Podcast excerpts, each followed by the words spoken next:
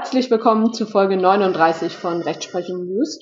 Vorweg kurz eine organisatorische Ankündigung. Bisher kamen die Folgen ja immer jeden Freitag 24 Uhr beziehungsweise Samstag 0 Uhr. Nun sollen sie aber nur noch alle 14 Tage erscheinen, da ich eine andere Stelle nun habe und nicht mehr in der BGH-Kanzlei arbeite, sondern eben als Staatsanwältin und gerade zu Beginn ist dort ja immer sehr viel zu tun, insbesondere wenn wie jetzt bei mir das Dezernat zuvor unbesetzt war Zuletzt hatte ich zwar auch in Vollzeit gearbeitet, aber bei der Staatsanwaltschaft ist dennoch der Umfang höher. Die Qualität der einzelnen Folgen soll ja erhalten bleiben und deshalb habe ich mich entschlossen, mit der Quantität etwas runterzugehen. Ich hoffe, ihr habt Verständnis dafür und bleibt dem Podcast dennoch treu. Nun aber zum eigentlichen Inhalt der Folge, passenderweise Strafrecht. Besprochen wird der Beschluss des Bundesgerichtshofs vom 3. Februar 2021 mit dem Aktenzeichen 2 STR 417 aus 20. Thematisch geht es um Diebstahl und Unterschlagung. Der Fall hat folgenden Sachverhalt zugrunde. Der Angeklagte entschloss sich aus finanzieller Not die Wochenendeinnahmen eines Getränkemarktes zu stehlen. Er hatte zuvor in Erfahrung gebracht, dass eine Angestellte des Getränkemarktes die Einnahmen in der Regel in einer Einkaufstasche transportierte. Als er sah, dass eine Angestellte mit einem für den Transport der Einnahmen üblicherweise verwendeten Stoffbeutel den Parkplatz betrat, schoss er mit einem mitgeführten Schreckschusswaffe in die Luft und löste damit einen lauten Knall aus. Die Angestellte hatte auch wie vom Angeklagten beabsichtigt weder ihn noch die Waffe gesehen. Sie ließ vor Schreck aber unter anderem ihr Mobiltelefon fallen. Der Angeklagte entriss ihr in diesem Schreckensmoment dann die Stofftasche mit den vermuteten Wochenendeinnahmen und rannte davon. Auf der Flucht bemerkte er, dass sich in der Tasche anstelle des Geldes lediglich Zigaretten und Lebensmittel befanden. Eine Mini-Wassermelone, die er der Tasche entnahm, verspeiste er dann. Im Übrigen warf er die Tasche nebst dem Inhalt weg. Der wurde dann später teilweise in Tatortnähe aufgefunden. Das Landgericht hat den Angeklagten wegen versuchten Diebstahls mit Waffen in Tateinheit mit Unterschlagung zu einer Freiheitsstrafe verurteilt. Dagegen legte er Revision ein. Vielleicht könnt ihr euch denken, weshalb? Denn die Revision hatte auch Erfolg.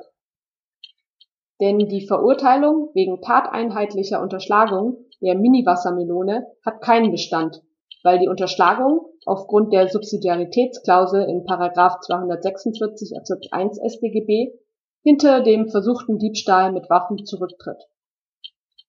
Bei der Prüfung wäre zunächst das schwerste Delikt anzusprechen. Hier kommt ein Diebstahl mit Waffen in Betracht. Es wurde aber festgestellt, dass der Angeklagte die Stofftasche lediglich deshalb an sich genommen hat, weil er darin Bargeld vermutete, das er für sich behalten wollte. Damit hat sich der Angeklagte jedoch noch nicht das Behältnis nebst dem übrigen Inhalt zugeeignet.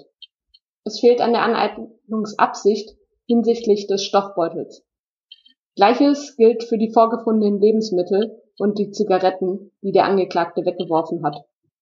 Auch insoweit liegt keine Aneignungsabsicht vor.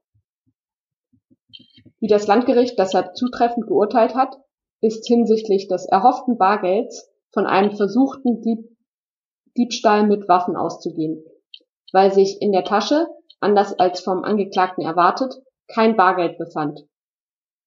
Der Angeklagte hatte Tatentschluss und hat unmittelbar angesetzt, gemäß Paragraph 22 StGB.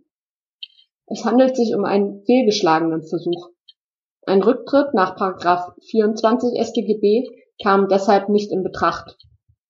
Denn ungeschriebene Voraussetzung für den strafbefreienden Rücktritt ist, dass der Versuch nicht fehlgeschlagen ist. Auch der fehlgeschlagene Versuch ist strafbar, wie sich aus einem Umkehrschluss des Paragraphen 23 Absatz 3 StGB ergibt.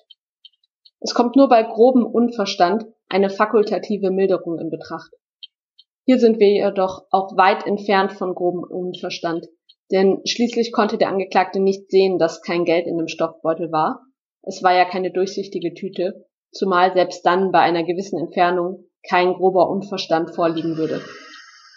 Dass sich der Angeklagte tatzeitnah aufgrund eines neuen Entschlusses einen Teil des Tascheninhalts zugeeignet hat, erfüllt zwar den Tatbestand der Unterschlagung gemäß 246 StGB, wegen der Subsidiaritätsklausel, die nach dem BGH für alle Delikte mit höherer Strafandrohung gilt, kommt ein Schuldspruch hinsichtlich einer Verurteilung auch wegen Unterschlagung, aber gleichwohl nicht in Betracht.